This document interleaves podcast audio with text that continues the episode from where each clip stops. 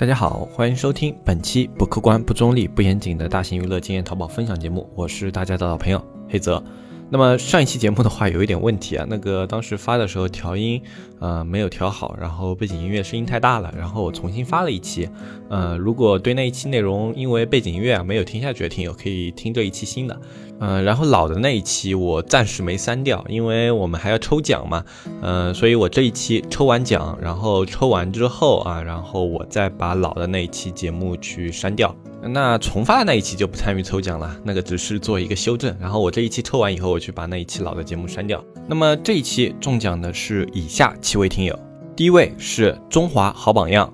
第二位是蚊子 D E，第三位中奖听友是双尾王，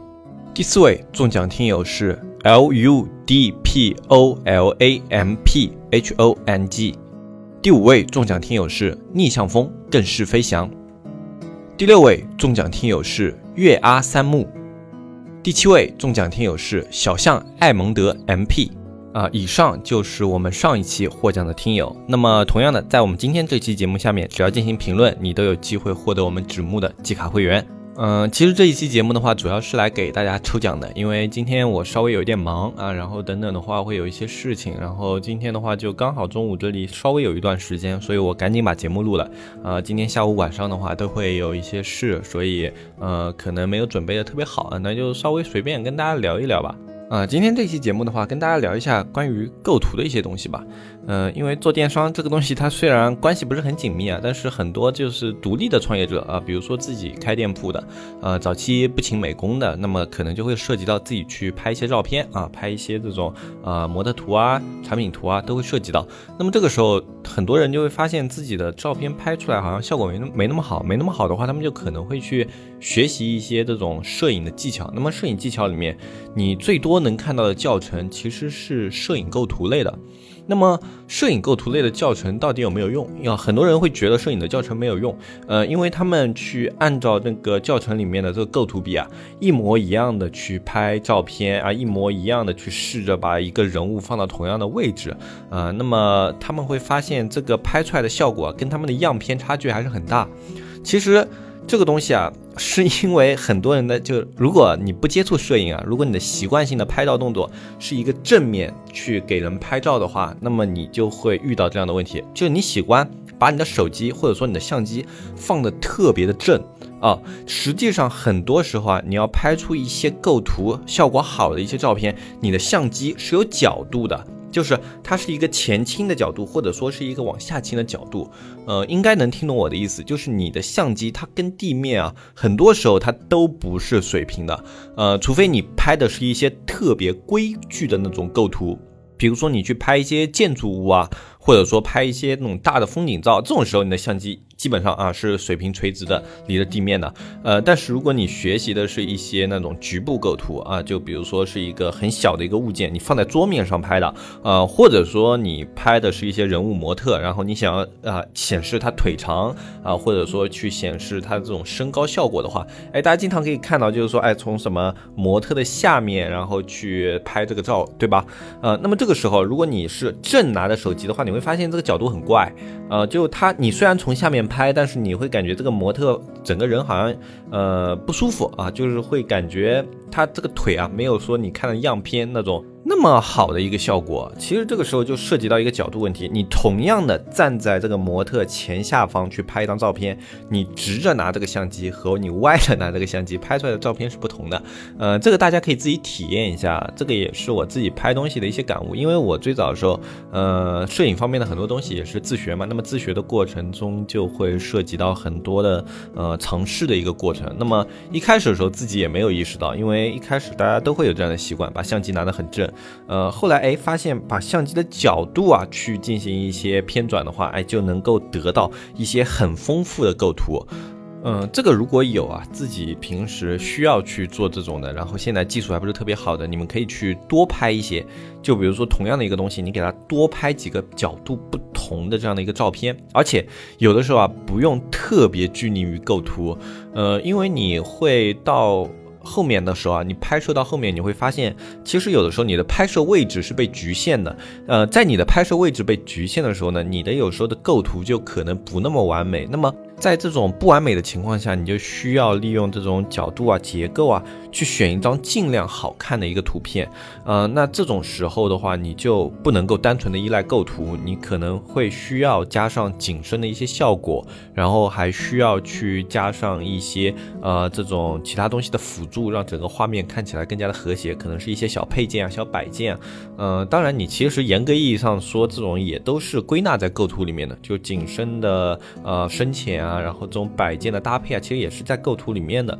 嗯，但是很多人会没有意识到这个问题，他会觉得，呃，这种旁边的点缀啊，呃，就不算在构图了。就是平时他们去做构图的时候呢，就是只注重于主体东西的位置。呃，实际上的话，一个东西的构图是它跟边上所有环境的东西一起形成的。呃，而且有的东西啊，你真的说不上构图。就像现在的很多后现代摄影啊，大家可以去看一下，它里面根本就没有一个严格意义的一个标准构图的，就。可能就是一堆很杂乱的一个垃圾堆啊，或者说就是一片很凌乱的一个房间，他们就可以拍出一些极具艺术感的一个照片。呃，当然这种是非常高级的一些摄影了，呃，就包括我自己也没有说有到这种水平，但是有会看到，哎，就那个级别的照片真的非常的厉害。嗯，所以说就是构图啊。嗯，它是一个可以给你起到辅助作用的一个东西，但是有的时候不用特别拘泥于它。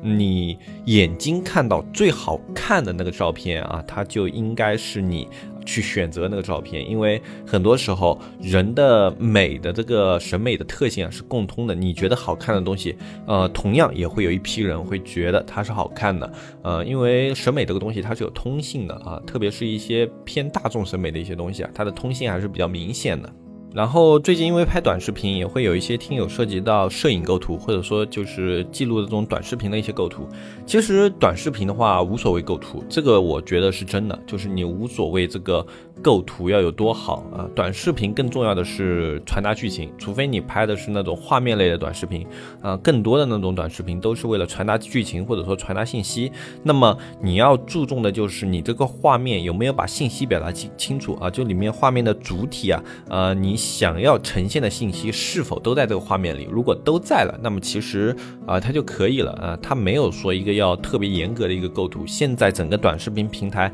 呃，创作出来的作品的水平还没有那么高。呃，就你只要把你想要表达的意思，你想要传达的信息都涵盖在里面，那么就成功了。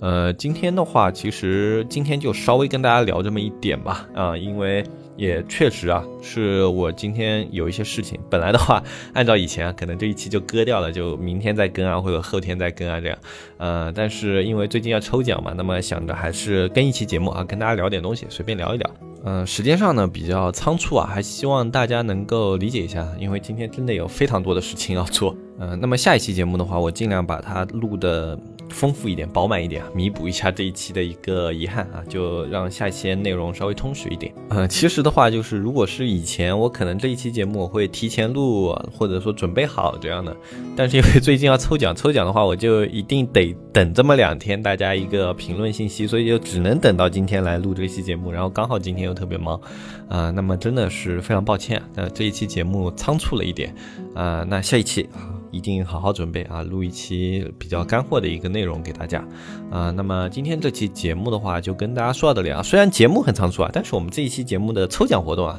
还是依旧在做的。只要在我们这一期节目下方留言，就可以有机会获得我们纸木的一个季卡的会员啊，可以看我们九十天纸木的一些内容，包括这期间更新的内容都是可以直接看的。那么领取我们中奖的方式呢，就是联系啊我们这个下面图片里面的这个微信号啊，它里面是我们的客服小安啊，小安的话会啊跟你说啊怎么样去兑换你的会员卡啊，然后包括怎么样领取啊，都可以去咨询小安。然后这一期中奖听友也不要忘了去找小安领取啊！如果你没有添加小安的话，可以添加他的微信“纸木电商”的拼音后面加阿拉伯数字二。然后我们的小程序的进入方式呢，在图片上有一个这个小程序码，扫描就可以进去了。或者说你搜索“纸木学堂”四个字也是可以进入的。我是黑泽，我们下期节目再见，拜拜拜拜拜。